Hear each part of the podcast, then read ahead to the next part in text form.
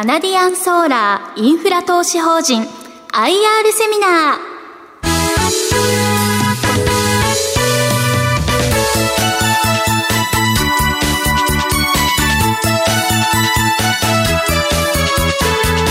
この番組は証券コード9284カナディアンソーラーインフラ投資法人の IR 活動の一環としてお送りします。この番組は11月21日に開催した J リートファンオンラインウェブセミナーを収録したものです。お話はカナディアンソーラーアセットマネジメント株式会社代表取締役社長中村哲也さんです。進行はスプリングキャピタル代表井上哲夫さんです。よろしくお願いいたします。よろしくお願いします藤原さんよろしくお願いします。本日はですね、このような機会いただきましてありがとうございます。カナディアンソーラーアセットマージョン中村です。まず最初にカナディアンソーラーグループですけども、えー、私どものスポンサーはですね、まあ2001年にカナダのオンタリオで、えー、太陽光、え、パネルのですね、まあメーカーですね。ということで創業させていただきまして、えー、2006年にはですね、ニューヨークのナスダックのグローバルマーケットの方に上場しております。まあ、全世界で1万3000人以上の従業員がおりまして、20カ国で事業拠点を展開しております。もともとはですね、先ほど申し上げましたように、えー、太陽光発電に使います、パネルですね。こちらの方を、えー、製造、販売している会社でございまして、えー、世界の中ではですね、えー、まあ大手の、まあ、5社の中に入っていると。まあそういったような形でございます。もともとその太陽光、カナディアンソーラーっていうのは、えー、太陽光パネルの製造販売から始まったんですが、えー、そのうちですね、えー、自社のですね、太陽光パネルを使って、太陽光発電所のですね、開発をですね、していこう。デベロッパーですね。えー、いうことで、えー、日本だけじゃなくてですね、世界中のマーケットで、えー、太陽光発電の開発を行ってます。で、日本におきましてはですね、えー、こちらの図にありますように、スポンサーの方でですね、えー、ちょうど2012年からフィットの制度が入りましたものですから、これにめがけてですね、太陽光発電のですね、発電所の開発を行っておりまして、えー、運転開始した発電所をですね、えー、こちらの方にありますカナディアンソーラーインフラ投資法人の方にまあ売却すると。私どものですね、カナディアンソーラーインフラ投資法人が、えー、取得した、えー、太陽光発電所につきまして、まあ、不動産で言いますと、あの、PM って言うんですけども、我々の業界で言うと、オペレーションメンテナンス、よく OM って言いますけども、この OM の部分もですね、カナディアンソーラーのグループの、まあ、兄弟会社で、えー、担当させていただいているという形でございます。で、よくございますように、まあ、あの、スポンサーとの関係はですね、まあ、売り主、買い主の関係でもありますので、えー、そっちの辺で、まあ、あの、利益相反が、えー、起こらないようにということで、まあ、私どものスポンサーの方はですね、インフラ投資法人の最大の、まあ、投資家でもございまして、まあ、ここに先ボートとして出てますけども、約ですね、発行済みの投資口価格の15%程度をですね、保有してます。それからスポンサーはですね、えー、太陽光発電所のですね、まあ、デベロッパーでございますので、開発したですね、発電所に対して我々ですね、まあ、優先交渉権をいただいているという形でございます。まあ、そういう意味ではですね、太陽光発電を、のパネルを作って、えー、それから太陽光発電所を、えー、自ら開発して、できたものをカナディアンソーラーインフラ投資法人の方に売却して、アセットマネジメントと O&M ですね、これをグループで一貫してやっていると、まあ、そういう意味で垂直統合モデルということを、えー、我々の方でですね、えー、今までまあ実現しているという形になっております。えー、次に本島精進の仕組みですが、あの、すでにご案内のようにですね、あの、非常に J リートと似たスキームって言いますか、構造を持ってまして、えー、いうことで、あくまでもですね、カナディアンソーラーインフラ投資法人っていうのはですね、太陽光発電にかかるですね、設備ですとか、まあ、土地ですね、えー、所有権であったり賃貸借で借地の場合もありますけども、こういった土地ですね、こういった権利を持っているという資産を保有する会社であります。で、こちらの方にですね、賃借人ってあるんですけども、我々の場合ですと、スポンサーから取得したですね、えー、太陽光発電設備を一旦こちらの本島商人の方で取得して、で、またこちらの賃借人の方にですね、えー、リスバックすると、いわゆるセールスリスバックの関係にあります。で、賃借人の方でですね、売電事業というのを行っておりまして、ここに書いてございますけれども、えー、接続電気業者ですね、えー、買取で、えー、電気事業者、まあ、例えば、テプコさんであったりとか、九州電力さんであったりするわけですけれども、こういった、え、電力会社さんとですね、え、特定契約、あるいはですね、接続契約をまあ結んでいるという形になります。え、ー、と、次にですね、終わりました第6期の決算の概要について簡単にご案内させていただきます。営業収益がですね、えー、23億3100万、営業利益が8億4000万、経常で、えー、経常がですね、6億9200万、えー、当期純利益が6億9100万と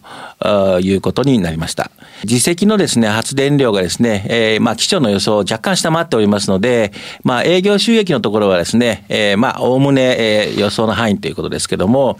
主要なですね、えー、債の要因のところで、まあ、営業費用、営業外費用のところですね、当初見込んでいた費用が、まあ、それほどかからなかったと、まあ、いうこともございますので、利益のところはですね、えー、投資予想をですね、上回るもので着地したということになってます。えー、分配金の方につきましてはですね、えー、当初予定の3700円を、まあ、据え置いておりますおりますけども、まあ、あの、利益が上回ったということで、えー、利益、分配金をですね、155円増配、増加して、えー、その分ですね、同額利益超過の分配を、まあ、減少させたという形になっております。えー、次にあの保有資産の運用実績なんですけども、えー、1月から6月までが、まあ、前期ですね、えー、なんですけども、えー、と予想の発電量と比べますと、えー、98.9%、おおむね99%ということで、まあ、ほぼほぼですね、えー、予想の範囲内で着地したということになります。毎月のですね、発電量の、まあ、えー、実績をですね、予想発電量で見ますとですね、まあ、勝ったり負けたりっていうのはあるんですけども、6ヶ月間通してみるとですね、まあ98.9%、約99%で推移したという形になっております。えー、次に主要なトピックスですね。9月の28日に、えー、スポンサーの方から2つ発電所を取得しました。えー、1つは、えー、これ石狩ですね。北海道石狩の発電所。もう1つがですね、えー、宮城県の大崎市のこれケジョルマと言いますけれども、ある発電所をスポンサーから取得して、2つの発電所で約8億8800万と。いう形になっております。あの、このうちですね、この CS 石狩ですね、こちらの方の発電所はですね、えっ、ー、と、私どもの投資法人でも初めてなんですけども、パネルがですね、あの、太陽光パネルが両面になってまして、まあ、業界では bifacial って言い方してますけども、まあ、雪なんかがですね、石狩の北海道石狩ですね、降りますんで、そうすると下がこう、雪で白くなってると思うんですけども、光が下からも当たってですね、えっ、ー、と、両面でですね、太陽光発電ができると。えー、いうような形になっています。まあ、そういう意味で新しい技術を、あの、えー、太陽光パネルを用いた発電所だということになっております。えー、今年の9月末のですね、保有資産のまあスナップショットなんですけども、先ほどご案内した2つ買いましたんで、発電所の数が23、えー、パネルの出力合計の方は123メガワット。9月末時点のですね、取得価格の合計は約497億円です。で、評価価格のところなんですけども、毎期毎期ですね、まあ、不動産のリートと同じなんですけども、第三者に、まあ、この評価を、えー、いただいてまして、えー、こちらの方を見るとですね、いわいずれもですね、えー、僕価を上回る形でですね、えー、評価の方が、えー、推移しているという形になっております。今年はですね、あの、この新型コロナウイルスの影響っていうのがですね、えー、いろんな形であ,、えーえ、ありまして、まあ、私どもの、えー、日本の経済ですね、あもちろんですね、株式市場にも大きな影響を与えたわけですけども、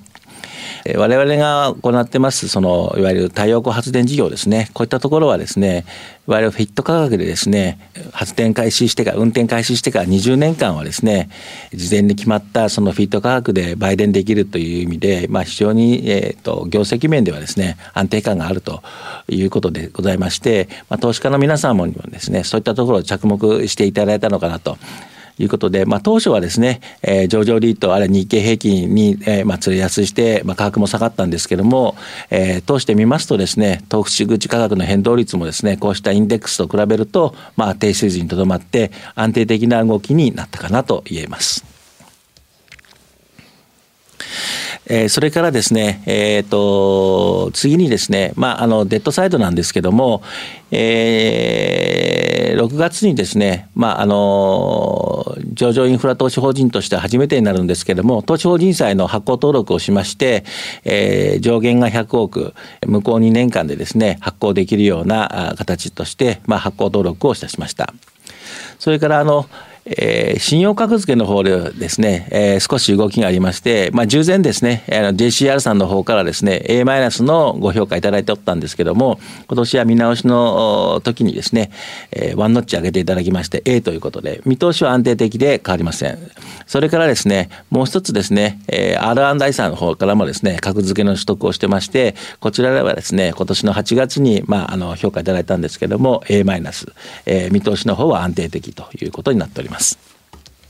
え、次にですね、え、負債の状況ですけども、え、私どもの方ですと、こちらの方ですね、え、銀行からのですね、え、融資のですね、残高の方が258億ということで、まあ、前期と比べると10億減少しております。これはあの、私どものですね、あの、ローンの方はですね、まあ、いわゆるア持ちがついた形になってますので、元本がですね、毎期7億円程度、まあ、減少していくと。え、それから3億円はですね、え、消費税還付ローンもお返ししたということで、え、前期と比べると借り入れの残高が約10億減って258億という形になっております。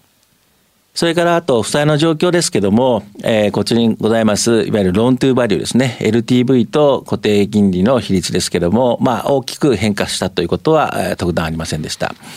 あの、私どものですね、えー、っと、連打様とのお付き合いっていうのはですね、まあ、新生銀行さんをとですね、こちらにいます SMBC さん、みずほ銀行さんですね、それから三菱 UFJ 銀行、えー、3行を中心にですね、安定的にですね、支えていただいているということになっております。次にですね、え、私どものポートフォリオがですね、まあ、九州に多いっていうこともございますので、えー、少し出力制御のについてもですね、ご案内したいと思います。えー、まあ、九州はですね、えー、今年の第6期なんですけども、まあ、第4期、前年同期と比べるとですね、まあ、取得制御の回数がまあ増えてますということですね。で、九州の、九州電力の管内はですね、まあ、引き続き日照がいいもんですから、まあ、太陽光発電中心にですね、運転開始したその発電所が、まあ、たくさんあると。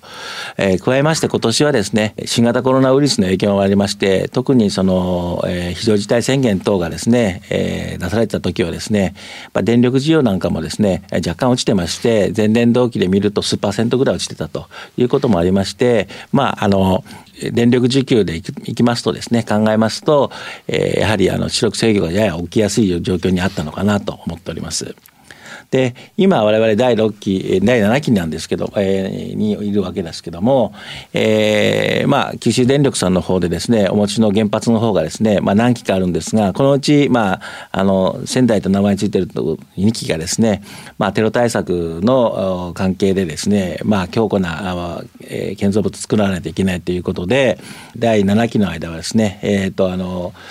え、発電をまあ停止されておったんですけども、まあ、先般のニュースでですね、11月の19日にですね、一つ一機ですね、運転開始したっていうの話も出てました。それからもう一つですね、玄海という名前の発電所も原発もお持ちなんですが、こちらの方はですね、まあ、定期検査もありましたんで、まあ、あの、第7期につきましてはですね、まあ、あの、主力制御ですね、あったとしてもですね、まあ、影響は少ないのかなという形で見ております。次に、まあ、出力制御のところですけれども、えー、っと、じゃあ、私どものですね、運用、インフラ投資法人の方で、まあ、何かできることはないのかということなんですけれども、えー、私どもの、あの、ポートフォリオの一番大きいですね、九州の発電所で、まあ、CS の益城町発電所っていうのがあるんですけども、まあ、九州電力さんとの協議でですね、まあ、この発電所自体は30日ルールの太陽光発電所なんですけども、まあ、30日ルールのものっていうのは、例えば、えー、出力制御があると朝の8時から、まあ、夕方の4時ぐらいまでですね、もう終日止まってるっていう形になってたんですが、まあ、オンライン化出力ですね。えー、これはまあ、非常に簡単に言うと、九州電力さんの方で我々の発電所をね、オンオフできると。まあそういった形のものなんですけども、こういう形のアレンジメントに、えー、ができればですね、従前の終日制御からですね、まあ需要が、えー、電力需要が、がタイトなですね、まあ、ピーク時だけど、まあ、2時間とか3時間、例えばですね、そういった感じの部分的な時間単位の制御に移行していただけるということが分かりましたものですから、えー、こういうのオンライン化出力制御に必要なですね、まあ、工事をしましたということですね。えー、それから、まあ、あの、丸森町ですね。えー、これは宮城県の方なんですけども、まあ、出力制御っていうのは、まあ、その九州だけじゃなくて、まあ、今すぐに始まるってことはないんですけども、まあ、中国電力さん、あるいはえー、東北電力さんですね、北海道電力さん、こういったところでですね、潜在的に今起こり得るということで、まあ、丸森町の発電所につきましては、東北電力さんともお話しして、まあ、あの、東北電力さんの方で遠隔操作できるような形の、え、段取りを整えましたということですね。えー、それから、あの、再エネの特着法の改正ですけども、まあ、今年、えっ、ー、と、2022年4月ですね、えっ、ー、と、法律が、まあ、施行されたということで、まあ、我々のですね、えー、業界に影響あるものっていうのは、ここにある3つぐらいなんですけども、えー、特にですね、まあ、この廃棄費用ですね、えー、発電設備の撤去費用の積み立てっていうところはですね、まあ、従前はまあ、ガイドラインっていう感じだったんですけども、新しく法律が変わってですね、まあ、義務化されたということで、えー、運転開始してからですね、ね、11年目からですね、えー、毎年ですね、えー、と、発電設備にの撤去に必要なですね、えー、撤去費用をですね、まあつえー、現金で積んでいくという制度になりまして、えー、私どもの発電所もこれに沿った形でですね、2022年以降はですね、対応していくという形になります。で、従前はですね、私どももですね、キャッシュフロー上はですね、すでに必要なあの廃棄費用というものをまあ見込んでおったんですけども、えー、今後はですね、まあバランスシートにですね、まあおそらく任意積立金みたいな形でですね、えー、積んでいくということになろうかと思います。それから発電側基本料金ですね。えー、こちらについてはですね、えー、本来であれば今年の3月あたりにですね、えっ、ー、と、詳細設計っていうんですか、が決まるっていうような話になっておったんですけども、えー、梶山経済大臣がですね、えっ、ー、と、再生可能エネルギーに向けてですね、えー、どんどん拡大していこうというような、え、ご発言もありですね、もう一度ですね、全体で再生可能エネルギーを今後増やしていこうという中でですね、えー、この送配電網の維持管理についてのですね、費用負担をどうしていくのかと、全体の中で見直していこうということになってまして、現在のところですね、ちょっとこの発電側基本料金の制度設計につきましてもですね、えー、もう一度、あの、えー、詳細設計をしていこうという形で、えー、従前よりはですね、少しこの詳細が発表するのがですね、遅れた形になっております。なので、我々のファンドの方もですね、えー、これに向けましてですね、えー、引き続きモニタリングしていくというスタンスになろうかと思います。次にですね、我々、私どものファンドのですね、我々サステナビリティ、ESG に対する取り組みなんですけども、まあ、運用会社としてはですね、えー、去年の8月に、まあ、国連責任投資原則ですね、よく UNPRI って言ってますけど、こちらの方の署名に宣言しました。で、まあ、この、延長線上でですね、今年はですね、まあ、ESG のフレームワークポリシーを、まあ、作成していこうということで、現在、準備中です。それから、まあ、私どもの、えー、その、いわゆる組入れ資産っていうのはですね、まあ、太陽光発電ということで、非常にまあ、環境に優しいですか、まあ、グリーンなエナジーをですね、出す、えー、まあ、そういった形になってるんですけども、まあ、やっぱりそれだけでは不十分ということで、まあ、その我々の ESG に関する取り組みをですね、見える化していこうということもありますんで、でえー、外部認証、こういった評価ですね、こういったものも、えー、取得を進めていこうということになっています。で、まあ、具体的にはですね、えー、ここにあります、まあ、信用格付けの方でも、あの、えー、お世話になってます JCR さんの方がですね、このグリーンファイナンス評価っていうのをなさってまして、まあ、従前我々もですね、上場した時にですね、えー、銀行から、まあ、融資をいただいて、これについてですね、グリーンファイナンスの格付けをいただいておったんですが、まあ、今後ですね、えー、先ほどご案内した都庁人債ですね、えー、もうこれをグリーンボンドの形で出そうと思ってますので、まあ、ボンドで出す場合ですね、あるいは新規に取得して、えーえっ、と、まあ、えー、銀行の皆様から、まあ、ご融資いただく場合ですね、こういったものはですね、えー、今回ですね、JCI さんのグリーンファイナンスの評価っていうの形でフレームワーク評価いただいてますので、で、今その中でグリーンの1っていう最大の評価いただいてますということで、この枠組みの中でですね、新しく、まあ、評価いただくという形になってます。えー、それから今後の運営方針ですけども、7期、8期、9期ですけども、えー、先ほどちょっとご案内しましたけども、9月のですね、えー、28日、2つの発電所を変えまして、えー、8期、9期にはですね、え、そういったところの業績も不利に、え、寄与するのかなと思ってます。えー、それから、えっ、と、出力抑制の話をさせていただきましたけども、8期9期にはですね、まあ一定のレベルでですね、出力制御が起こるということを前提にですね、少し営業収益のところにですね、ストレスをかけた形でですね、見込んでおると、えー、いうことになってまして、で、分配金の方を見ていただくと、3700円を予定、3期ですね、7期、8期、9、それぞれ3700円をまあ予定しているという形になっております。えー、それから分配金の推移ですけれども、えっ、ー、と、上場してですね、まあ、えっ、ー、と、3600円からスタートして、まあ、3700円と、3650円、3700円という形で、まあ、推移しているんですけれども、まあ、あのー、我々の、まあ、方針としましてはですね、まあ、日照量がよか、よけ、よ、いいと、いいいい月ですね、悪い月、まあ、いろいろありますので、まあ、あの、えー、日照量がですね、多少予算、えー、予想よりも低いような場合はですね、こういったところはですね、まあ、利益超過の分配金等をですね、まあ、活用させていただいて、まあ、安定的なですね、分配金の維持、継続を、まあ、目指していきたいと思っております。えー、最後ですけども、え、ー、と、私どのスポンサーはですね、太陽光発電の専業の、え、ー、と、デベロッパー、開発ですね、やってる会社でございます。そういう意味で、スポンサーのポートフォリオ、これは6月末ですけども、えー、25案件350メガワットあるということになっています。まだ、え、ー、と、それ、この内訳見ていただくと、フィットなんか見ていただいてもですね、まだそのポートフォリオ、彼らのスポンサーのポートフォリオの中ではですね、40円案件、36円案件、32円案件、フィットのね、高いものが、まあ、たくさん残っているという形でございます。今後はですね、こういった発電所をですね、えー、デューデリジェンスしながらですね、投資をしていく機会をですね、探っていきたいと思っております。はい。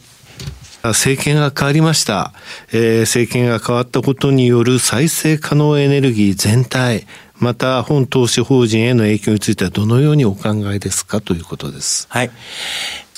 今、投資家の皆さんとお話ししてもですね、えー、やっぱ期待感っていうのをですね、非常に強く感じるっていうのが、うん、今の正直な実感ですね。うん、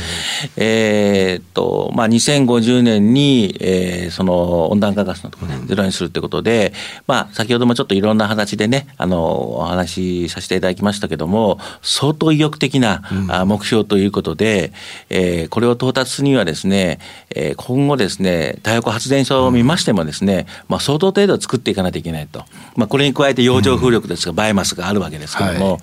まあ、我々今のところですね、太陽光発電の取得ということで、まあ、あの、もっぱらそれに、えー、まあ、徹しておりますけれども、うん、太陽光発電だけ見てもですね、まだまだそういう意味ではですね、えー、投資する機会っていうのが、うん、えー、潜在的にあるのじゃないかと。で、これを実現していく上でですね、政府もいろんな形で規制緩和を考えてくださってますし、えー、また今我々がちょっと今日ご案内しましたけど、出力制御の問題なんかね、起こってます。せっかく再生可能エネルギーでエネルギーを、電力を作ってるのに、うん、それを必ずしもそうですね、100%売電できないっていう、うん、こういう難しい問題があるわけですけども、はい、えー、系統のですね、その、いわゆる能力ですね、そういったところをですね、いろんな形でですね、拡大していこうと。いった動きもですね、まあ政府の方で進んでおりますので、いろんな形でですね、後押ししていただけるのかなと思っております。うん。このファンド、そしてスポンサー会社含めて、かなり、えー、追い風になってる。そして作らなければ、逆にこの2050年、ゼロというのは目標は達成できないんだよと。だそのためには、その電力を買う側にも今のインフラの状態では問題があるよと。そういったことを日本全体で考えていくべき。えー、そのための、えー、今回、えー、2050えー、温暖化ガスゼロっていうのはみんなで考えていかなくてはいけない問題だっていうことですかね。はい。わかりました。ありがとうございます。ありがとうございました。カナディアンソーラーインフラ投資法人 IR プレゼン。お話はカナディアンソーラーアセットマネジメント株式会社代表取締役社長中村哲也さんでした。進行はスプリングキャピタル代表井上哲夫さんでした。カナディアンソーラーインフラ投資法人 IR セミナーこの番組は証券コード9284カナディアンソーラーインフラ投資法人の IR 活動の一環としてお送りしました。